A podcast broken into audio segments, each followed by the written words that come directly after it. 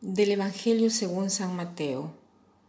Un día salió Jesús de la casa donde se hospedaba y se sentó a la orilla del mar. Se reunió en torno suyo tanta gente que él se vio obligado a subir a una barca, donde se sentó, mientras la gente permanecía en la orilla. Entonces Jesús les habló de muchas cosas en parábolas y les dijo, Una vez salió un sembrador a sembrar y al ir arrojando la semilla, unos granos cayeron a lo largo del camino, vinieron los pájaros y se los comieron. Otros granos cayeron en terreno pedregoso, que tenía poca tierra. Ahí germinaron pronto, porque la tierra no era gruesa. Pero cuando subió el sol, los brotes se marchitaron, y como no tenía raíces, se secaron. Otros cayeron entre espinos, y cuando los espinos crecieron, sofocaron las plantitas. Otros granos cayeron en tierra buena, dieron fruto, unos ciento por uno, otros sesenta y otros treinta. El que tenga oídos, que oiga. Cada vez que leo esta parábola me impresiona cómo este sembrador eh, siembra por todos lados un verdadero sembrador está atento a donde pone las semillas. No pienso que un sembrador quiera plantar, por ejemplo, en la vereda, ¿no? Eh, en el asfalto. No creo que se ponga a, a botar semillas sobre un terreno asfaltado.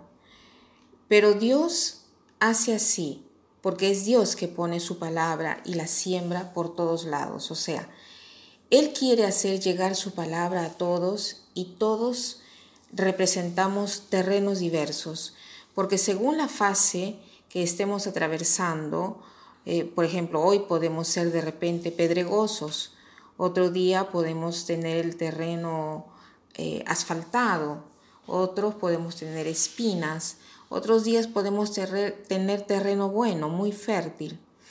Hay muchos cambios en nosotros, pero potencialmente somos todos terreno fértil pero depende de cómo conducimos nuestra vida, porque un terreno que no es tan fértil se puede convertir en fértil echándole tanto abono.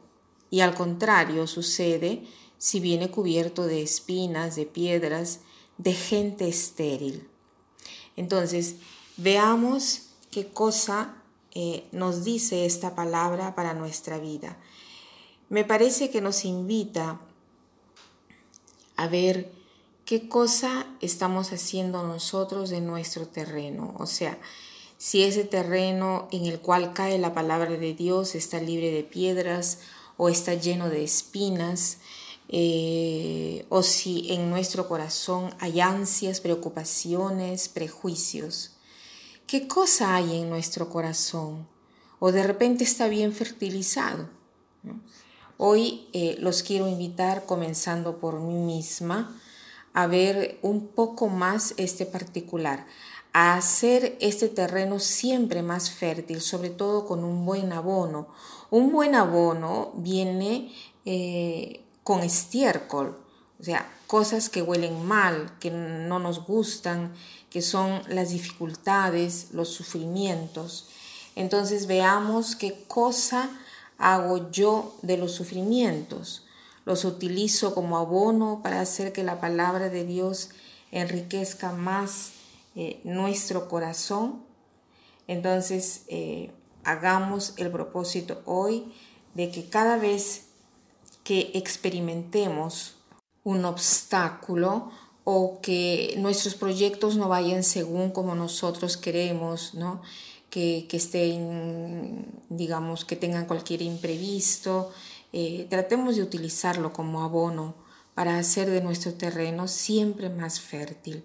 Y para terminar, quiero citar una frase de, de André que dice así, de los diamantes no nace nada, del abono nacen las flores, de los diamantes no nacen nada, del abono nacen las flores.